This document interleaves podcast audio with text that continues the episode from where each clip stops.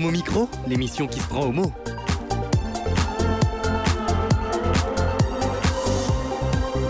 Homo Micro avec Brahim Neid Balk.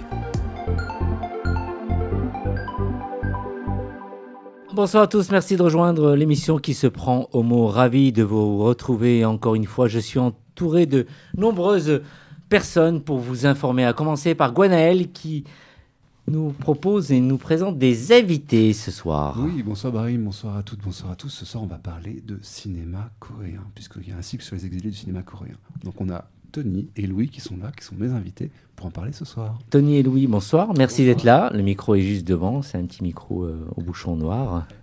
Bonsoir à vous. C'est le retour de notre ami euh, Eric Brulin.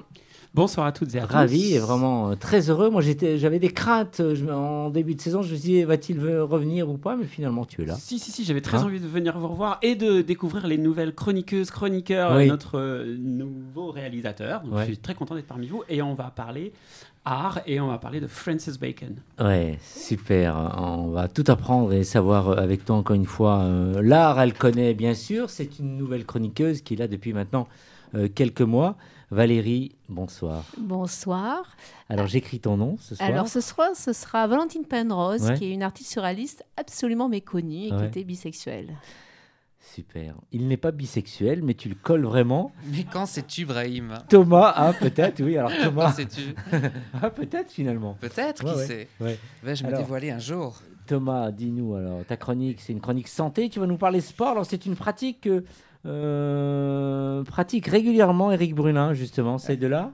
C'est la gonflette. On va parler spécifiquement sport et alimentation. Ouais. Je pense que tout le monde autour de cette table, on a déjà tous entendu la phrase « je vais faire un petit shaker de protéines Ouais. », comme si les protéines étaient automatiquement reliées à la pratique sportive. On verra pourtant qu'elles sont loin d'être nécessaires. Je suis sûr que tu prends des protéines. Tu nous le diras tout à l'heure. Non, hein. c'est tout est en plastique. En fin d'émission, nous retrouverons euh, Jérôme euh, pour euh, une info actualité. Bonsoir Jérôme, comment ça va? Euh, bonsoir Brahim, bonsoir à toutes et à tous. Ça va très très bien, je suis très heureux de- de- de- d'être parmi vous ce soir. Je vais parler du lancement de la deuxième campagne d'appel à projet de euh, FIER, une fondation euh, dont tu avais parlé Brahim aux auditeurs en mai dernier.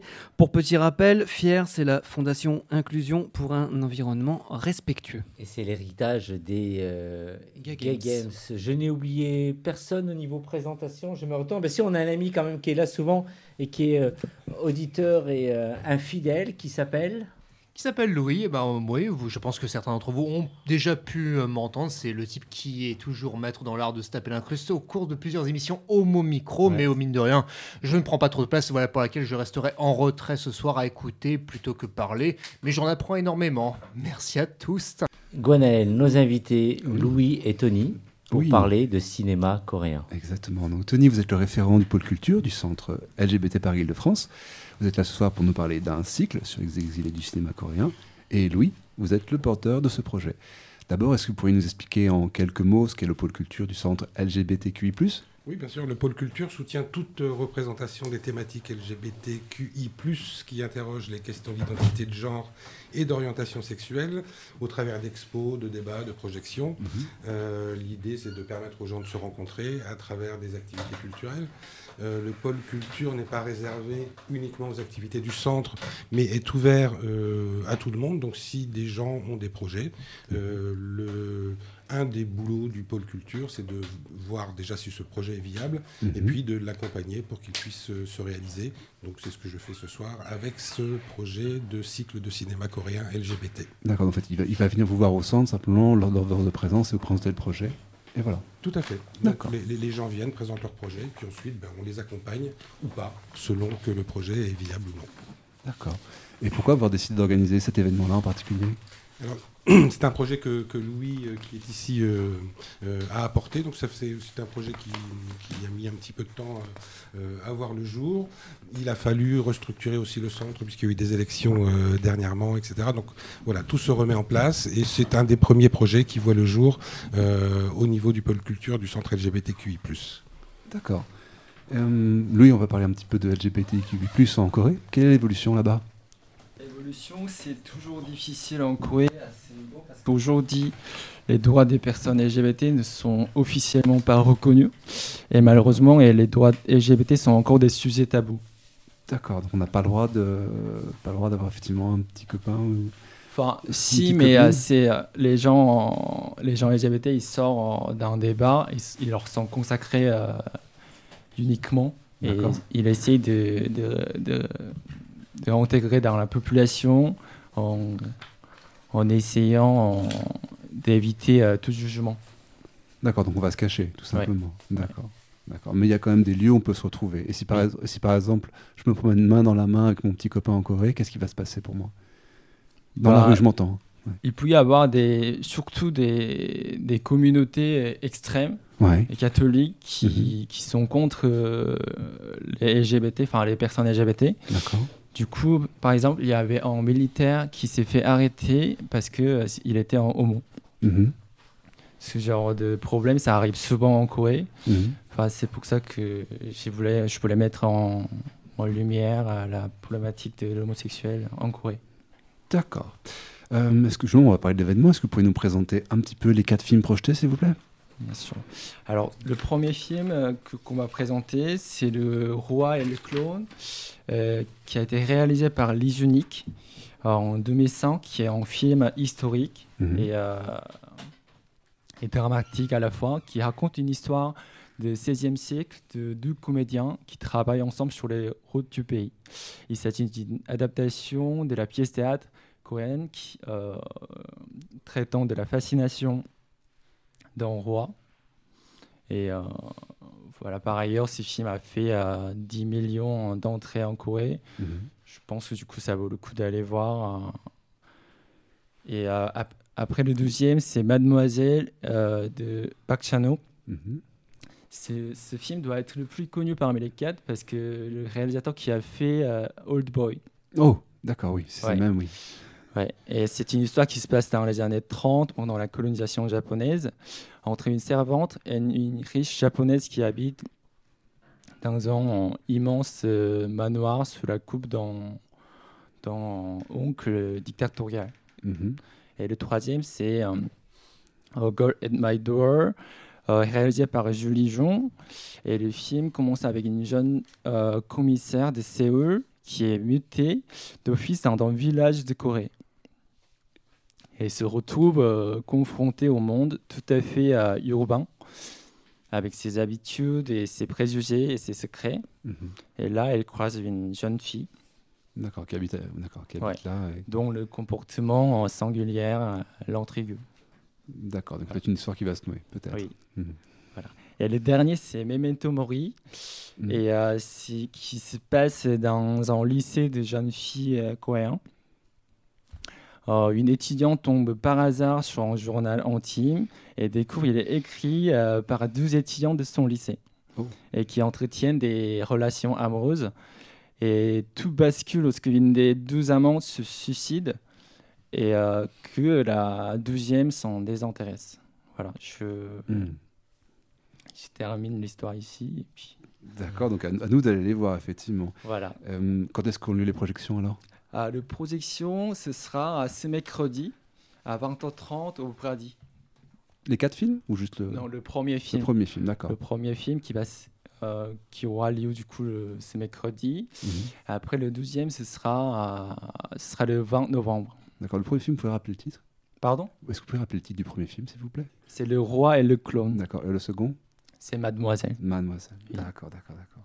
Et le suivant, vous avez déjà les dates ou pas encore? On n'a pas encore les dates, mais euh, voilà, on- en espérant on les avoir. Et quoi qu'il arrive, ce sera au Brady à 20h30. Oui, tout Et à vous fait. annoncerez ça, je suppose, sur Facebook, sur la page de l'événement? Sur Facebook, euh, il y a des événements qui ont été créés pour ce ciné-club. Mhm. Il y a un site officiel, du coup, euh, les exilés du cinéma coréen.com. Mhm. Vous pouvez voir euh, toute euh, programmation et tous les films et toutes les informations pratiques euh, pour aller au cinéma. D'accord. Et d'un point de vue justement pratique, enfin, quels sont les tarifs? On peut réserver Ah, Je peux utiliser ma carte UGC limitée ou Ouais. MK2 limitée ou Ça, c'est assez important quand même. Oui, voilà, oui. Et euh, ces plans tarifs est de 8-5 ans et c'est 6, 6 euros 5 ans si vous êtes adhérent du centre LGBT, moins de 26 ans et plus de 60 ans et demande d'emploi. Mm. Sinon, carte les cinémas indépendants parisiens, le pass et la carte UGC sont acceptés. Vous pouvez réserver euh, tout à fait euh, sur le site du Brady, lebrady.fr, dès maintenant et même à la caisse du, du cinéma. Ok, impeccable. Voilà. Et hum, dernière question, est-ce que ce cycle sur le cinéma coréen en appelle d'autres, sur les cinémas asiatiques ou sur d'autres euh, d'autres thèmes du cinéma coréen? Alors là, moi, je vais répondre. Du coup, c'est- une première. Mhm. Euh, donc, c'est aussi la volonté du centre de vouloir euh, euh, être un peu hors les murs et de, de créer des événements en dehors des, des, des locaux du, du centre LGBT. L'idée, c'est qu'effectivement, à la lumière du succès, j'en doute pas de, de, de- de cette première projection et des autres, bah, que d'autres associations, d'autres personnes aient des idées euh, Mhm. de mettre en place euh, soit une communauté, soit une nationalité, etc. Et nous, on sera là pour soutenir, comme on l'a fait avec euh, Louis, le projet pour qu'il puisse euh, aboutir. D'accord. Est-ce que vous avez un, un site euh, où on peut vous retrouver ou une page Facebook? Est-ce que vous pouvez nous dire un peu? C'est ce que je vous ai dit Ouais. tout à l'heure. S'il y a un site officiel, c'est euh, les exilés du cinéma coréen.com. Et sinon, vous pouvez voir évidemment sur le site du Brady, lebrady.fr. Très bien, merci d'avoir répondu à, à l'invitation. Euh, Vous nous proposez un premier morceau euh, musical euh, Oui, euh, je vous propose du coup Soju euh, One Glass de euh, Choi Woo-sik et Jang Jae-il du film Parasite du Bong Joon-ho.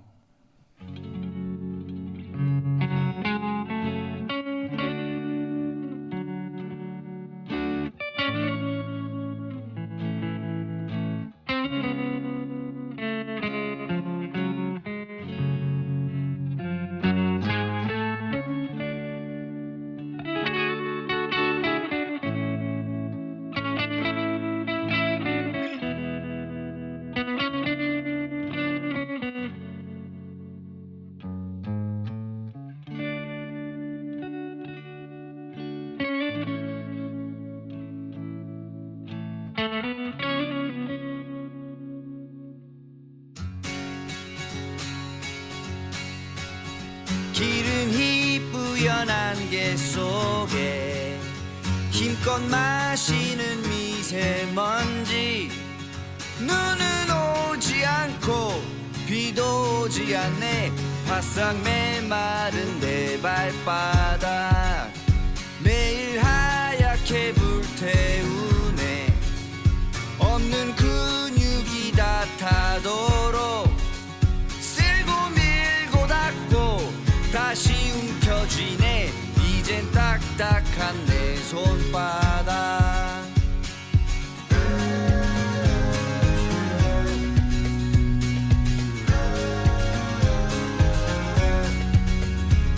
차가운 소주가 술잔에 넘치면 손톱 밑에 낀 때가 촉촉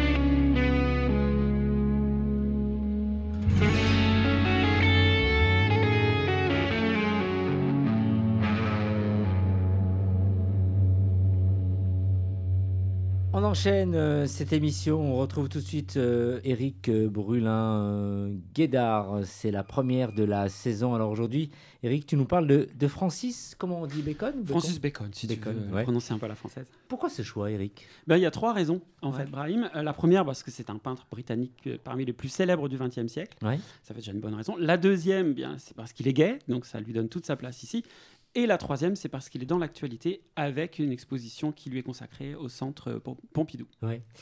Alors tu, vas, tu, nous intrigues là un peu, moi je trouve. Dis-nous en plus un peu sur cet artiste. Alors, un petit peu de, de biographie. Il est né en 1909 à Dublin, mais de parents anglais.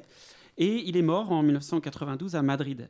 Alors, Bacon, il a, il a été un enfant maladif, assez euh, asthmatique, euh, gêné par euh, son environnement, parce qu'il a grandi une sorte de ferme. Euh, Son père était éleveur de chevaux, éleveur et vendeur de chevaux. Donc, euh, pendant toute son enfance, il a eu une enfance vraiment difficile, y compris sur le plan de la santé. Et puis, eh ben voilà, il était homosexuel. Son père l'a découvert quand il était adolescent. Et évidemment, ça s'est mal passé. Donc, euh, la bonne idée de son père, étant britannique à cette époque, c'était de le faire fouetter par les palefreniers. Euh, ce qui se sera avéré une mauvaise idée, puisque euh, Francis Bacon, non seulement bah, va avoir gardé un désir sadomaso de cette expérience, mais en plus, il finira par coucher avec le palefrenier qui l'avait fouetté. Donc, le, père pas grand résultat dans, son entreprise.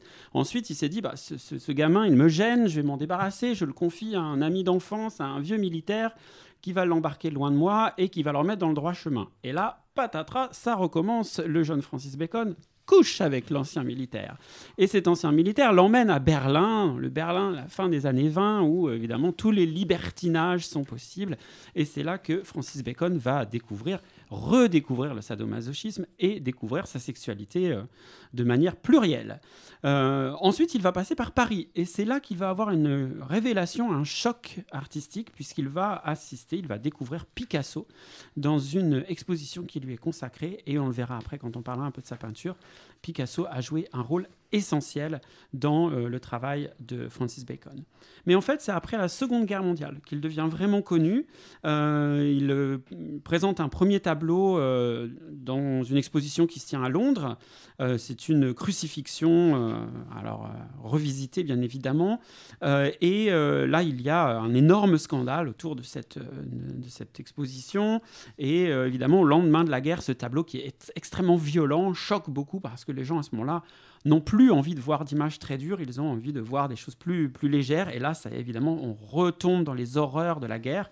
Ce tableau, euh, il est ensuite acheté par la Tate Gallery de Londres en 53. Et puis petit à petit, eh bien, euh, Francis Bacon va euh, pouvoir euh, exposer partout dans le monde. Il va rencontrer d'autres d'autres artistes connus de son époque, le britannique Lucian Freud, qui est le petit-neveu de Sigmund Freud, et euh, le petit-fils, pardon, de Sigmund Freud. Et euh, il va enchaîner ensuite les différentes expos partout dans le monde. Euh, vivre à Paris à partir de 70. euh, enfin, il fera des allers-retours. Il a un atelier important à Paris. Et il s'éteindra en 92, 1992 à Madrid. Alors Eric, je sais qu'on est à la radio, mais est-ce que tu peux nous donner une idée de ce qu'il peint exactement? Alors, c'est pas facile effectivement de- d'expliquer Ouais. un tableau à, à la radio.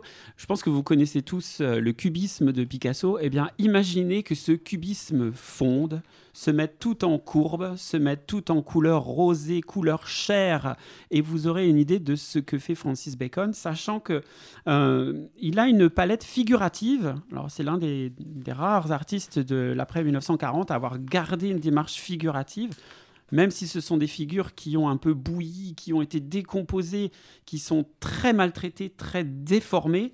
Euh, il est célèbre notamment pour euh, des portraits qu'il a réalisés, euh, des portraits de papes par exemple, mais toujours avec des visages extrêmement torturés, des bouches ouvertes. Et on dit même que ces bouches ouvertes présentent des, des- des hommes qui manquent d'air, comme lui quand il était enfant en tant qu'asthmatique. Peut-être que c'est une analyse psychiatrique, psychanalytique un peu exagérée, mais en tout cas, ça fait sens. Euh, il a aussi euh, peint euh, des scènes de, corrida, euh, avec notamment des triptyques à partir de 1964. Trois tableaux mis les uns à côté des autres. C'est un peu devenu sa marque de fabrique. Bref, une peinture de la violence, une peinture extrêmement dure. Euh, il disait lui-même qu'il était euh, très marqué par euh, les vers d'un dramaturge grec antique, Échille, où il disait L'odeur du sang humain ne quitte jamais mes yeux. Vraiment la peinture de la violence. Tu as évoqué tout à l'heure son homosexualité pendant son enfance. Est-ce qu'il a eu des, amants à l'âge adulte? Oui, alors euh, de nombreux amants euh, du côté de, Francis Bacon, euh, avec des pratiques souvent autodestructrices. D'ailleurs, il n'a pas que lui-même qui le détruisait, il a détruit beaucoup de ses tableaux, donc on a perdu une grande partie de son œuvre. Il était une personne très torturée, hein, alcoolique, joueur invétéré. Il a perdu aussi beaucoup d'argent et, je l'ai dit tout à l'heure, adepte du SM, un SM très violent, puisque notamment son premier amant, euh, Peter Lacey, l'a maltraité, l'a battu, l'a jeté par la fenêtre. Et il continuait à revenir vers lui. C'était, euh, il, avait cette euh, attirance pour les brutes, pour ceux qui le blessaient vraiment au sens propre. Le grand amour de sa vie, ça a été celui qu'il a vécu avec George Dyer, un Britannique. Pareil, un mauvais garçon qu'il est allé chercher dans les, dans les milieux euh, euh, gays, britanniques, gays de Londres, qui avait fait de la prison, qui donc euh, l'a- battu, le- avait avec lui un rapport extrêmement complexe. Euh, une relation qui a fini de manière très dramatique, puisque à la veille de l'ouverture de la grande rétrospective de Francis Bacon à, à Paris en 1971 euh, au Grand Palais, George Dyer s'est donné la mort dans sa chambre d'hôtel. Et pendant deux jours, Francis Bacon a caché, ils ont caché cette mort pour ne pas mettre en, péril l'ouverture de cette expo, euh, ce qui est quand même assez particulier hein, quand on y pense. Il a dû faire aussi tout le vernissage, toutes les mondanités qui vont euh, avec, euh, en sachant ce qui s'était passé, mais en feignant, en faisant comme si rien n'avait eu lieu. Euh, donc un, amour ultra torturé. Et le dernier amant de, sa vie, c'est euh, un Espagnol, José Capello Blanco, euh, avec lequel il a fini ses jours. Bizarrement, Francis Bacon n'a jamais vraiment été un militant LGBT. hein. Il n'a jamais vraiment poussé cette cause, défendu cette cause. C'est aussi parce que à l'époque à laquelle il a vécu en Grande-Bretagne, c'était criminalisé, hein, l'homosexualité, donc euh, il se protégeait aussi d'une certaine manière. Et puis aussi parce que sa relation homosexuelle était quand même très teintée de sadomasochisme, et c'était euh, quelque chose de très différent finalement. C'était au-delà de l'homosexualité. Il y avait quelque chose de très destructeur aussi. Et son homosexualité, est-ce qu'elle se voit dans sa peinture, euh, vraiment?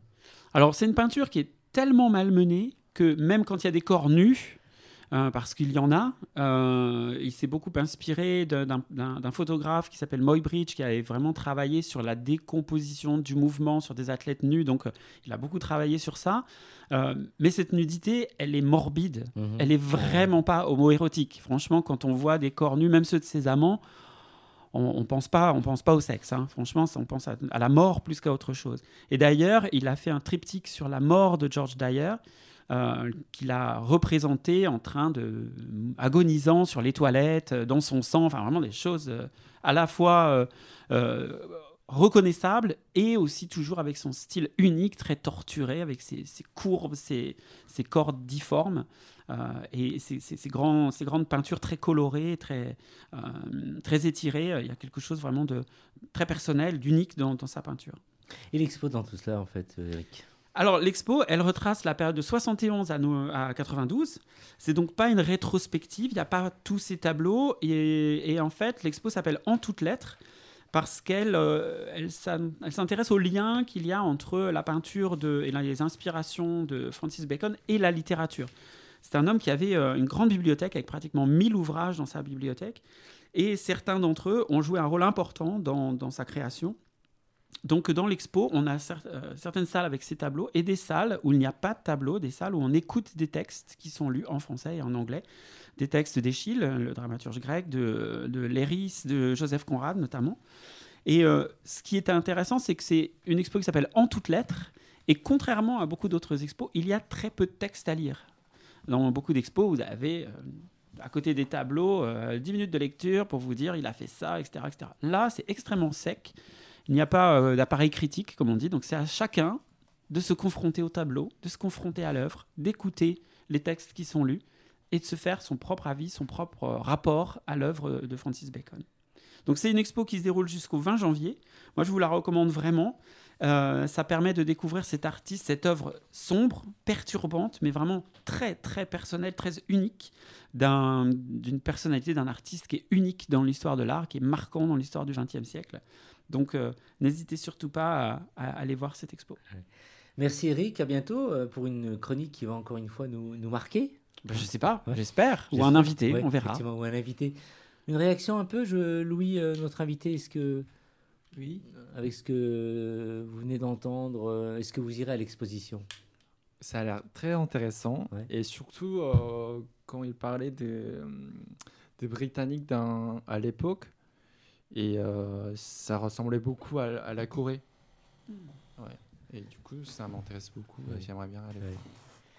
Je suis sûr que Valérie, euh, tu connaissais le, le peintre?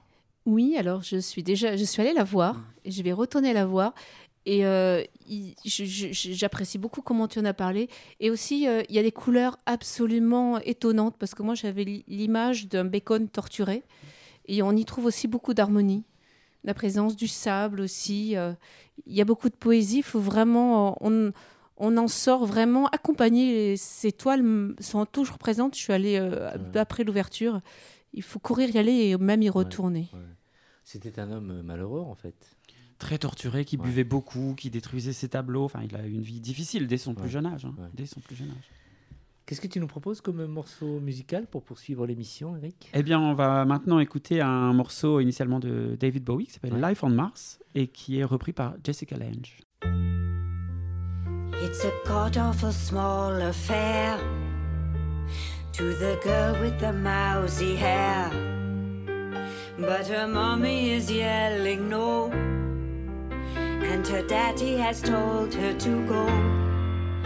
But her friend is nowhere to be seen. Now she walks through her sunken dream to the seat with the clearest view and she's hooked to the silver screen. But the film is a saddening bore, for she's lived it ten times or more. She could spit in the eyes of fools as they ask her to focus on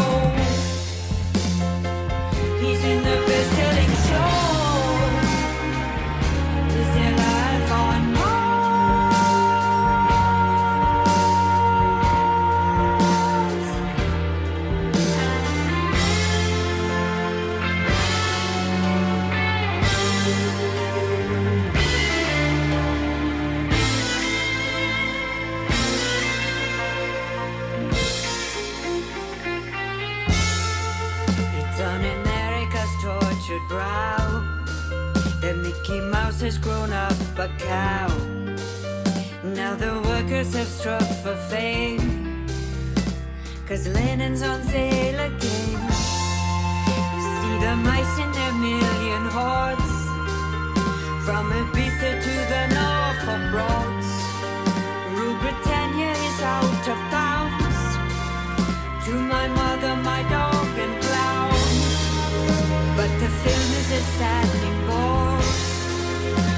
Cause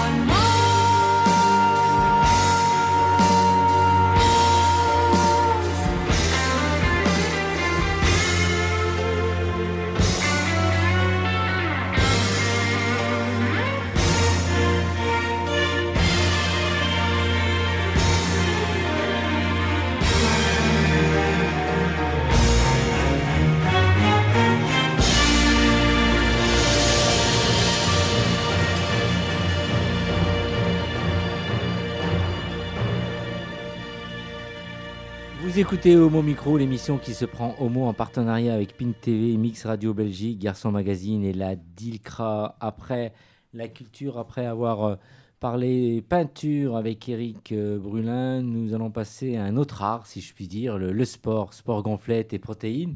Faut-il prendre des protéines quand on se remet au sport? En premier lieu, à quoi servent les protéines exactement, euh, Thomas? Eh bien, les protéines sont un assemblage plus ou moins complexe d'éléments simples, des petites briques que l'on appelle les acides aminés. On en dénombre une vingtaine, et c'est elles qui assurent des fonctions essentielles de notre métabolisme. Sans elles, par exemple, nous ne pourrions pas vivre, car les petites réactions chimiques dans notre corps ne se feraient absolument pas. D'ailleurs, même s'ils sont primordiaux dans la construction de nos différents tissus, comme les muscles, le rôle des acides aminés est beaucoup plus vaste euh, que ça. Notre organisme a plus que tout besoin de ces 20 briques d'acides aminés qui résultent de la dégradation très énergivore de protéines alimentaires dans notre intestin, et ce, que les protéines soient d'origine animale ou végétale. Alors, on a tous entendu parler de, ces protéines en poudre que j'évite, bien sûr, en ce qui me concerne. Alors, d'où proviennent-elles exactement? C'est quoi exactement les protéines euh, en poudre? Leurs origines peuvent être vraiment nombreuses et variées, Brahim.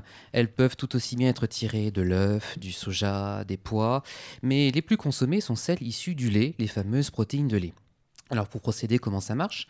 D'abord, on retire toute l'eau du lait pour obtenir du lait déshydraté. C'est ce qu'on appelle communément le, le lait en poudre. Mhm. Ensuite, seconde étape, euh, ça consiste à enlever au maximum les graisses, les lipides, les sucres et glucides, afin d'obtenir au final une poudre contenant entre 80 et 95% de protéines. Dernière étape cruciale, car vous conviendrez, tous ceux qui ont un ni- minimum de goût et de palais seront d'accord avec moi, c'est tout bonnement infâme. Alors vas-y qu'on y rajoute arômes, édulcorants, vitamines, le tout de synthèse évidemment, il faudrait pas se passer du chimique. Et voilà, le tour est joué.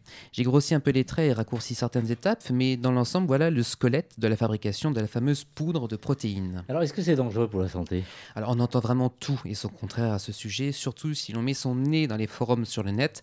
Alors sachez qu'au moment où je parle, aucune étude scientifique sérieuse, je parle bien d'études scientifiques sérieuses, n'a à ce jour mis en avant un quelconque effet délétère des protéines en poudre sur la santé.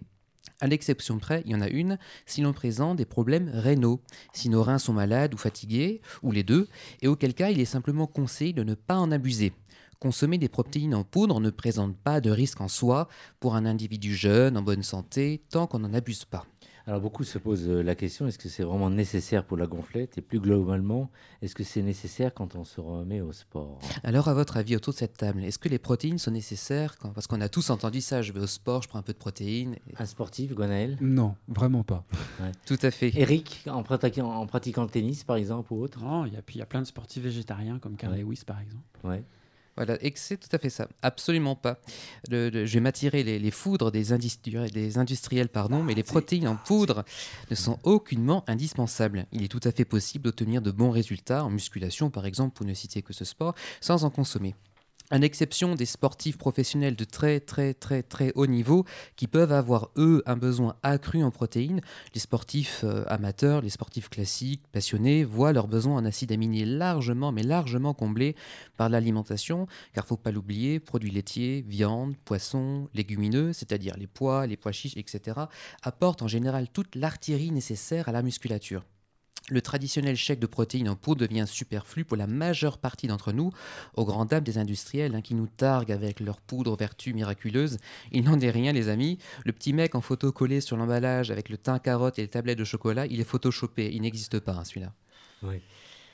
Dis-nous un peu, alors du coup, euh, quels sont les mécanismes à la prise euh, musculaire euh, et surtout donne-nous un peu des, conseils pour augmenter sa masse musculaire. C'est pas vraiment mon truc, mais je suis sûr qu'autour de cette table, il y a plein de gens qui se posent la question. Eh bien, en travaillant et en fatiguant le muscle Brahim, un phénomène d'adaptation va stimuler le développement de ces fibres musculaires. Les petites briques d'acides aminés dont je vous parlais vont aider à construire de la charpente musculaire en plus. Parallèlement, l'insuline va aider à prendre en masse. L'hormone anabolisante sécrétée par le pancréas augmente le stockage de sucre dans les muscles, ce qui les fait gonfler artificiellement. Pour résumer brièvement, la gonflette n'est autre que le résultat d'une équation à deux inconnus le nombre de fibres musculaires et leur taille. Comme quoi, ici aussi, Brahim, le nombre et la taille comptent. oui, le nom. Plutôt la taille. De la taille, mais c'est plutôt le goût. Oui. Mais bon, c'est un autre débat. Alors, d'où la présence du sucre, par exemple, dans les suppléments euh, protéines? Et oui, on croit à tort qu'une poudre protéinée fera maigrir. C'est en règle générale faux. Une ration de protéines en poudre dans le commerce n'est généralement pas dénuée de calories, loin de là. Selon les marques et les compositions, certaines, j'ai pu lire, certaines vont de 400 à 1000 calories par portion. C'est pourquoi les apports protéinés, sans faire de sport en parallèle, en plus d'être aucune utilité, peuvent même apporter à l'organisme plus de calories que nécessaire et faire grossir. Oui. Et on va dire c'est de la poudre de perlim... Perlimpinpin. Perlimpinpin, va- vous connaissez pas l'expression? Non, non, pas du tout. C'est Bon, pas- je, c'est pas- je- je déconne. J'ai encore des choses à t'apprendre. Les- alors, les protéines en poudre variable ne sont pas magiques. hein. Rien n'est magique en nutrition, d'ailleurs. En ajouter à votre alimentation ne va ni vous transformer en Hulk, ni vous faire pro- progresser sans effort. Mis à part les produits dopants, qui sont interdits, et euh, pour une bonne raison, car ils sont très dangereux, il n'existe aucun raccourci dans la pratique sportive. Seul le temps, la régularité, la persévérance feront dessiner des résultats. Rome ne s'est pas faite en un jour, et votre musculature non plus. Et si on désire en prendre, et euh, comment on peut se faire conseiller, par exemple? Si vous désirez vous mettre au sport et prendre quand même des suppléments protéinés, il serait judicieux d'avoir l'avis d'un nutritionniste ou d'un coach sportif afin vraiment de cerner vos besoins en protéines en fonction de votre activité physique. Ça permettra d'y voir plus clair face à certains emballages ubuesques de marques de protéines en poudre au nom promettant monts et merveilles. Ouais. Alors, ça prend du temps pour euh, faire de la musculation, pour euh, obtenir des résultats. Ceux qui prennent de la po- protéine et qui passent des heures et des heures en salle de sport, je veux dire, ça prend du temps. Moi, je passe souvent. Ah oui, c'est un travail Ouais. de longue haleine. C'est Ouais. vraiment la persévérance, le, le- en faire euh, souvent, en faire calmement. C'est vraiment jour après jour qu'on peut euh, obtenir des résultats. Mais c'est plus voilà, la, la persévérance, le fait d'y aller. C'est pas vraiment un apport particulier qui va comme ça, par magie, se faire transformer le corps. Quand on passe dans le marais et qu'on voit toutes ces personnes qui consomment un peu dans les différents bars du marais, des gens très très musclés, tout ça, qui se donnent un côté beau gosse, on voit qu'ils passent plus de temps en salle de musculation qu'ils vont au théâtre ou qu'ils vont visiter, par exemple. Euh, voilà, après, euh, mais- mais l'un n'empêche pas domaine De la l'autre. culture, la peinture, tout ça. L'un n'empêche pas l'autre. On peut très bien prendre soin de son corps et aller au théâtre. Oui. Merci, convaincu. Alors, euh, je suis sûr que vous êtes tous sains et que vous évitez les poudres et vous faites du sport naturellement sans forcément prendre euh, des choses qui puissent vous aider. Euh, Dis-nous, Valérie. Eh bien, moi, je vais courir. Ouais. Voilà, donc, euh, mais Ouais. j'envisage d'aller dans une salle de sport euh, l'hiver venant. Ouais.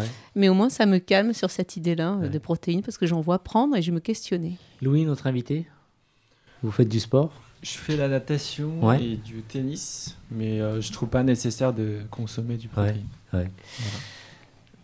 Gwenaël, même La- chose. La même chose que Louis, en fait. Ouais. Natation, par contre, papillon plutôt. Ouais.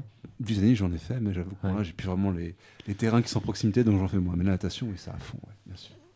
Merci pour ce message. Qu'est-ce que tu nous proposes comme morceau musical euh, Je vous propose d'écouter Edith Dupréto en écoutant Kid. Tu seras viril, mon kid. Je ne veux voir aucune larme glisser sur cette gueule héroïque et ce corps tout sculpté pour atteindre des sommets fantastiques que seule une rêverie pourrait surpasser. Tu seras viril, mon kid. Je ne veux voir aucune once féminine, ni les airs, ni des gestes qui veulent dire. Et je sais, si ce sont tout de même les pires à venir, te castrer pour quelques vocalises. Tu seras viril, mon kid. Loin de toi, ces tactiques de ces femmes origines qui féminisent, gros guise, sous prétexte d'être le messie fidèle de ce fier modèle archaïque. Tu seras viril, mon kid. Tu tiendras dans tes mains l'héritage iconique d'Apollon. Et comme tous les garçons, tu courras de ballon en champion et deviendras mon petit héros historique.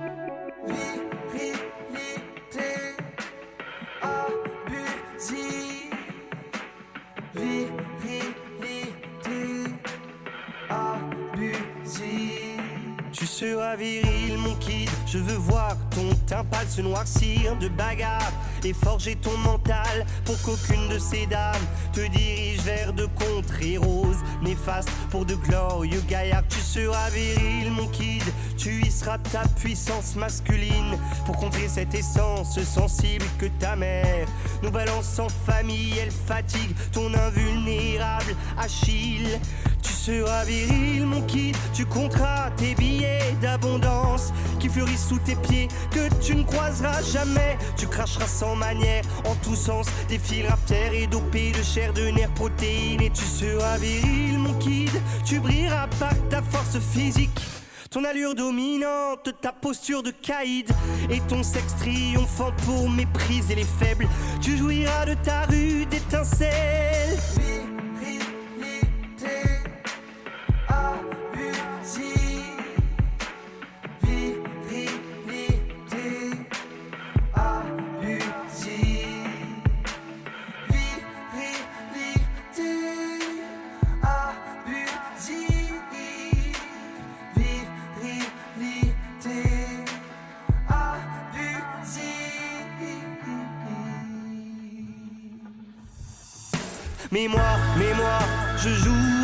Filles. Mais moi, mais moi, je ne prône pas mon chibre. Mais moi, mais moi, j'accélérerai tes rides pour que tes propos cessent et disparaissent. Mais moi, mais moi, je joue avec les filles. Mais moi, mais moi, je ne prône pas mon chibre. Mais moi, mais moi, j'accélérerai tes rides pour que tes propos cessent et disparaissent.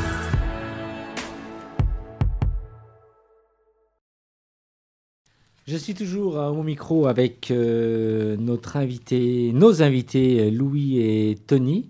Éric Brulin que vous avez donc euh, écouté euh, tout à l'heure, Gwenaël qui était avec nos invités, Thomas que vous venez d'entendre. On terminera l'émission tout à l'heure avec Jérôme. Nous avons aussi Louis, notre auditeur, qui est juste derrière nous. Et tout de suite, j'écris ton nom avec Valérie. Alors, aujourd'hui, j'écris le nom de Valentine Penrose. C'est une artiste, c'est une femme qui est née en 1898.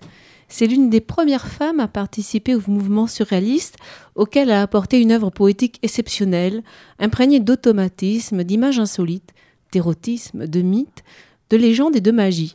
Et elle est méconnue. Elle naît en Gascogne et fait ses études à l'école des beaux-arts de Paris.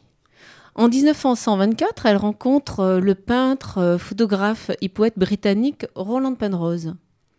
Ils se marient. Pendant les dix années de leur mariage, ils sont proches des artistes comme Paul Éluard, Picasso, Dora Maar, Max Ernst, Miro et Man Ray, dont elle sert de modèle, et à Beaubourg, et conserve des photographies de, de Valentine.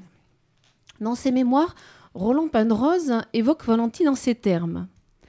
Elle menait une vie souverainement indépendante, très différente de celle qu'on eût attendue d'elle. Elle répudiait toute forme conve- conventionnelle de vie familiale. Dix années durant, je me suis laissé captiver par son charme, malgré ses incessantes et parfois vitupérations contre la banalité, la sottise et les conventions stupides. En 1926, elle publie ses premiers poèmes. Paul Éluard la salue comme une immense poétesse et signe la préface du recueil L'herbe à la lune en 1935. Il parle d'elle dans ces termes. Je pense que Valentine Penrose n'hésite jamais à écrire un mot à la place d'un autre, immédiatement accessible au lieu du mot rebelle.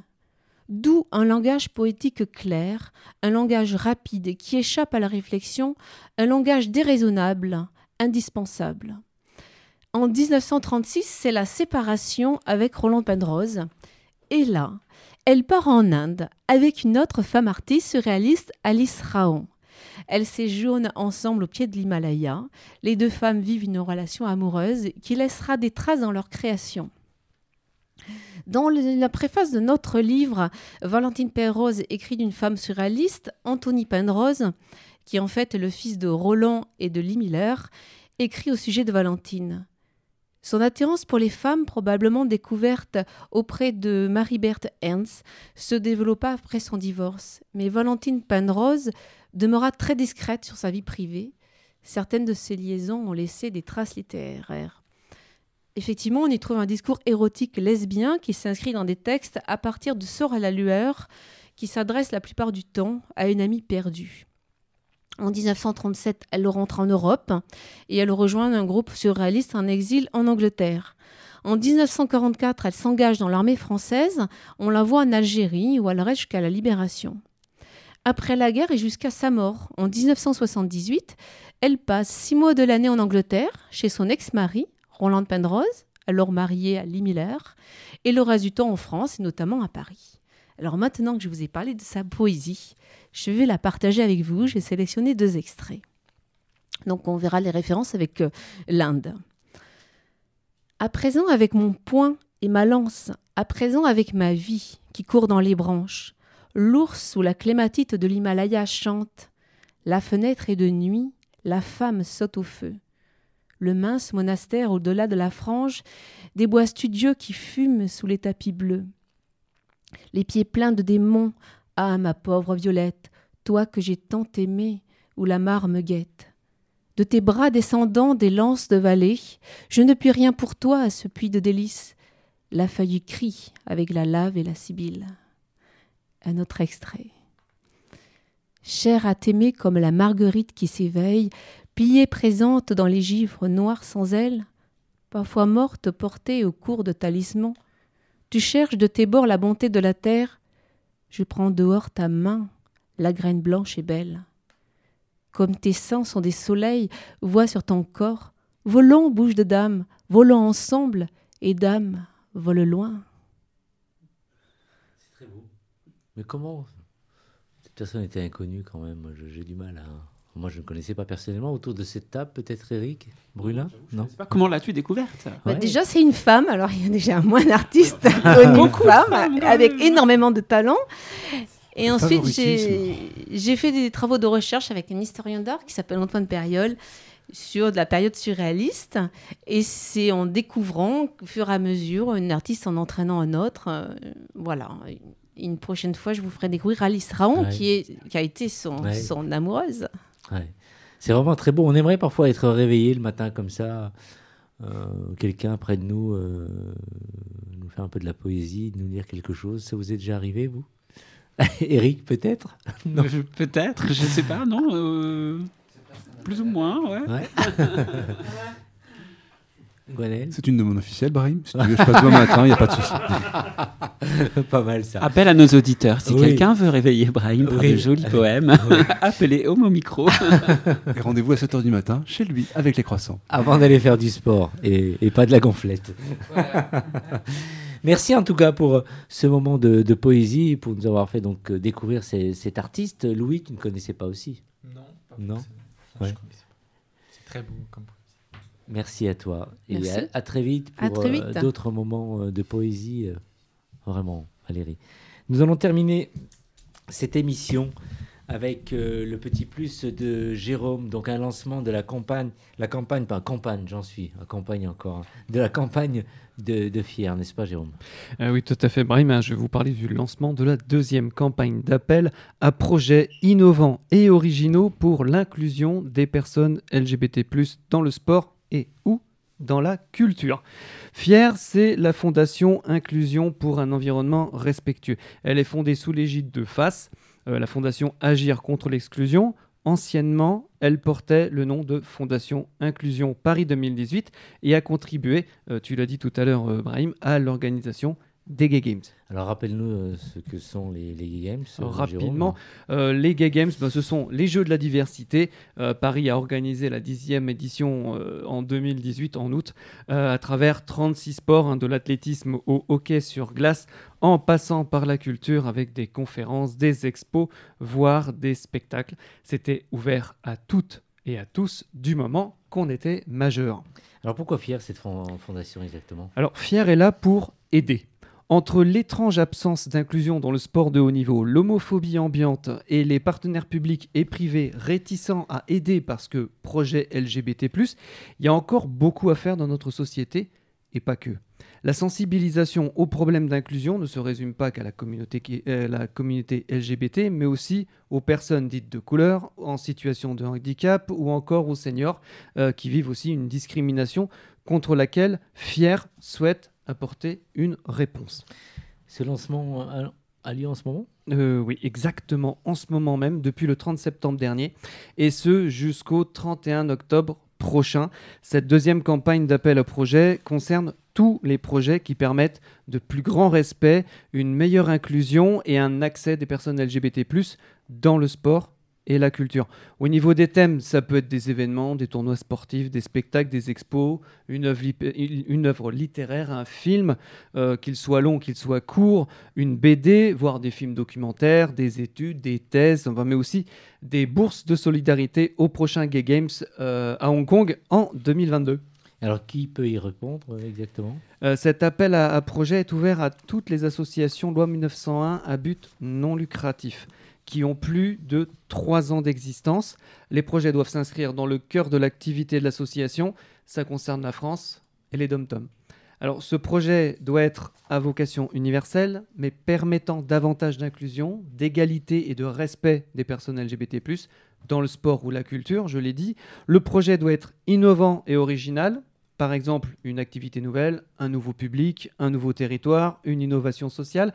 Il doit répondre à des besoins exprimés et doit s'appuyer sur un diagnostic du contexte local. Il y a vraiment, faut vraiment faire une, étude. Le projet euh, doit être à vocation non lucrative, ça c'est important, pouvant s'inscrire dans la durée, viable économiquement, pouvant avoir un impact médiatique et soucieux de son impact sur la question du développement durable. Et alors, à combien peut se monter cette subvention? Beaucoup se posent déjà la question, parce qu'il y a plein d'idées euh, dans la tête de beaucoup de personnes, dis-nous. Alors, la subvention, eh bien, elle, est, elle, est, elle est déterminée en fonction des besoins du projet, de son caractère novateur et de la qualité de la démarche participative. Le montant sera d'un minimum de 1000 euros, mais ne pourra pas dépasser 50% du budget consacré au projet. Ça ne dépassera pas 30 000 euros euh, dans le cas d'un projet majeur. Le versement se fait sur une présentation d'une facture justificative et en plusieurs fois selon l'avancement du projet. Juste, on a jusqu'au 31 octobre 2019 pour présenter son projet. Et euh, la réponse est assurée de toute façon avant le 31 décembre 2019. Il y aura une réponse quoi que, quelle que soit la, quelle que soit la, la décision prise. Et où il faut envoyer les projets alors? Alors il y a un seul et unique mail, c'est manuel M-A-N comme Noémie U-E-L point Pico P-I-C-A-U-D arrobase fondation fier donc euh, fier F-I-E-R point F-R. Merci. Et alors juste pour Oui. On peut aussi aider la fondation. Euh, il faut savoir qu'elle est reconnue d'utilité publique. Euh, par conséquent, on peut lui envoyer des dons. Hein, vous aurez 66% de réduction sur votre don par rapport à l'impôt sur le revenu, 75% si c'est sur euh, la fortune immobilière. Si vous êtes une entreprise, eh bien, ce sera 60% de réduction par rapport à l'impôt des sociétés. De toute façon, toutes les infos sont sur le site www.fondationfier.fr. Merci Jérôme. Si vous aviez des idées en ce qui vous concerne autour de cette table, qu'est-ce que vous pourriez présenter, proposer comme euh, projet pour demander une petite subvention Eric, là, comme ça Moi, je sais pas, mais il y a un truc qui me titille toujours, c'est de me dire qu'il n'y a pas de- d'exposition d'artistes LGBT qui ne soient pas des artistes très reconnus, etc. Ouais. Euh, Il n'y a pas vraiment de galerie LGBT à Paris. Il y en a dans d'autres villes euh, dans le monde, mais à Paris, il n'y en a pas. Et ne serait-ce que faire un, un truc comme ça une fois, un événement qui durerait quelques jours, bah, je trouverais ça intéressant. Ça Ouais. permettrait à des artistes de montrer euh, leur travail et au public de découvrir euh, Ouais. bah, d'autres artistes, d'autres modèles d'expression. Exact. L'art est ouvert à tout le monde et c'est pas parce qu'on est, euh, on est connu qu'obligatoirement on est les meilleurs. Même les petites perles existent. Effectivement. Il faut Alors, les montrer. tu vis avec un artiste, donc. Oui. Ouais, alors. Mais ça n'est pas intéressé, c'est totalement désintéressé. Non, non, non, non. Non, mais pour te dire qu'il peut aussi euh, présenter un projet, justement. Tout à fait. Ouais. Pourquoi pas? Ouais. Gwenaël, une idée de, de projet, de demande de subvention Qu'est-ce que tu pourrais. euh, Là, non, comme ça, à froid, si, personnellement, non? Bah, vu, vu que mon domaine, mode prédilection, c'est plutôt la musique, Ouais. j'aurais tendance effectivement à Ouais. copier l'idée d'Eric, Ouais. pardon, excuse-moi, j'en bafouille, mais plutôt avec un festival de musique Ouais. LGBT+, ouais. Louis, s'il fallait présenter un, un projet? Comme ça, j'ai vraiment aucune idée. Il faut, Non. Il faut que je réfléchisse. Un festival de cinéma coréen. Ah bah voilà. Il y en a déjà un. Ça y est, c'est parti. Valérie? Bon, on va parler archives LGBT, mais euh, je dirais au moins une collecte euh, planifiée, euh, une association sur la mémoire ou les aider, enfin monter quelque chose là-dessus? Ouais. Et Tony, en ce qui te concerne, avant de laisser la parole à. Relancer une structure, une association qui Euh, n'existe plus? peu- Non. non, non, pas tout de suite en tout Non. cas. Non, non, mais déjà euh, utiliser tout ce qu'il y a. Alors, tout ce que vous dites autour de la table, ça existe un petit peu. hein. Les, les expos LGBT, il y en a euh, tout le temps au centre LGBT. Donc je vous invite à venir pousser la porte. Et en ce moment, il y a une expo de, de photos euh, assez extraordinaire. Donc il y a aussi des collectifs. Après, les murs sont ce qu'ils sont. Euh, les archives, ça existe aussi, même si c'est un peu. Voilà, il y a tout ça. Donc, euh, peut-être l'idée de, rendre tout ça plus simple et plus visible, euh, de trouver effectivement une structure, une association, un, collectif qui rende ça beaucoup plus, plus facile, parce qu'il existe des choses et malheureusement, on ne le sait pas toujours. Et des fois, on fait tous des, des choses dans, dans notre coin, alors qu'on pourrait se rassembler, ça serait beaucoup plus productif. Merci de l'avoir dit euh, au micro euh, de l'émission euh, Homo euh, Micro. Le mot de la fin, c'est quoi? C'est que on a été pas mal informés ce soir par toutes les personnes qui m'entourent. Merci d'avoir répondu à l'invitation, Louis et, et Tony. À bientôt dans une prochaine émission pour nous parler encore une fois cinéma, par exemple. Avec grand Ouais. plaisir. Merci. Merci Valérie. À bientôt. Vite. À très vite pour un poème ou autre chose. Au revoir Jérôme. Euh, ben, au revoir à tous et puis passez une bonne semaine. Ouais. Au revoir Gonel. Au revoir, au revoir à tous, au revoir à toutes. Je, enfin, je, je vous rappelle quand même que le premier film, c'est mercredi. Ouais, effectivement. Donc, bah, c'est dans deux jours. Ce sera au Brady à 20h30. Et ce sera, Louis, on te laisse leur dire. C'est le roi et le clone. À très très bientôt, euh, Eric euh, bientôt. Brulin, avec un invité Avec un invité, ce sera dans trois semaines. Ouais, dis-nous, tu Exactement, peux on nous parlera dire- de ouais. Psy Gay, Psy une Gay, association. une association, ouais, effectivement. Au revoir Thomas, pour une chronique santé encore une fois. Au revoir à tous, merci. Merci. Et bonne gonflette. Merci à tous d'avoir euh, été à l'écoute. Cette émission a été réalisée par euh, Antoine. Merci à lui et à très très vite sur les différents réseaux et en podcast. On vous embrasse.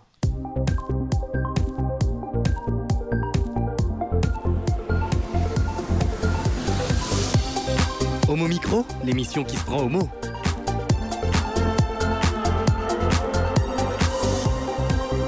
Homo Micro avec Brahim Balk.